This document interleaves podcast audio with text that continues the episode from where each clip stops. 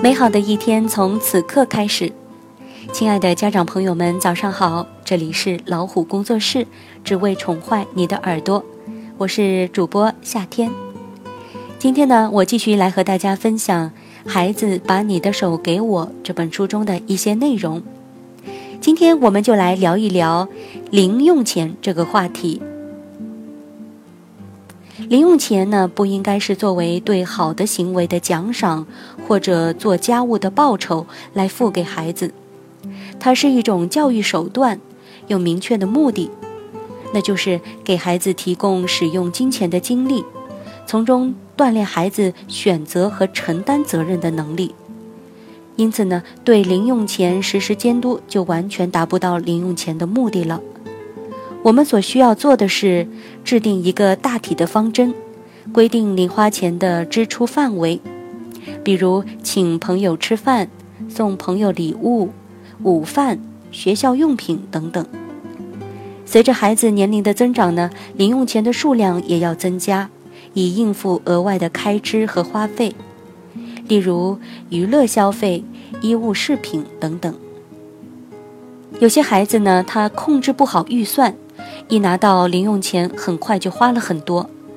对这种零花钱的滥用行为呢，父母应该和孩子商讨一下，用一种像处理公事的态度，这样才能得到双方都同意的解决办法。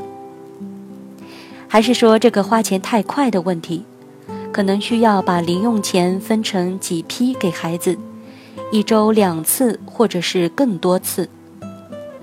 零用钱本身呢，不应该成为悬在孩子头上的大棒，对孩子施加压力，让他取得好成绩，或者变得听话。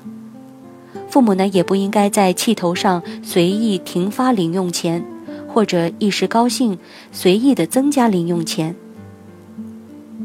什么是合理的零用钱呢？这个问题没有普遍适用的答案。零用钱呢，应该符合我们的预算。不要管邻居的标准，我们不应该被迫拿出超过我们能够充裕提供的零用钱。如果孩子抗议，我们可以真诚的、同情的告诉他：“我们希望能给你更多零花钱，但是我们的预算有限。”这个方法要比努力让孩子相信他真的不需要那么多钱好得多。金钱就像权力。对于没有经验的人来说，很容易处理失当。零用钱的数量呢，不应该超过孩子能够控制的范围，最好从很少的量开始给起，然后再随着时间慢慢的调整。这要比一次给孩子很多钱，增加他的负担要好得多。当孩子开始上学，学会了数钱和找零钱时，就应该给孩子零用钱了。零用钱有一个基本的条件，在固定的支出之后，余留下来的零钱应该归孩子自己保存或者花费。好了，今天的早安分享就是这样的。如果您喜欢我们老虎工作室为您送出的这份早安分享呢，欢迎点赞和转发朋友圈，可以用手机微信订阅公众号“老虎工作室”。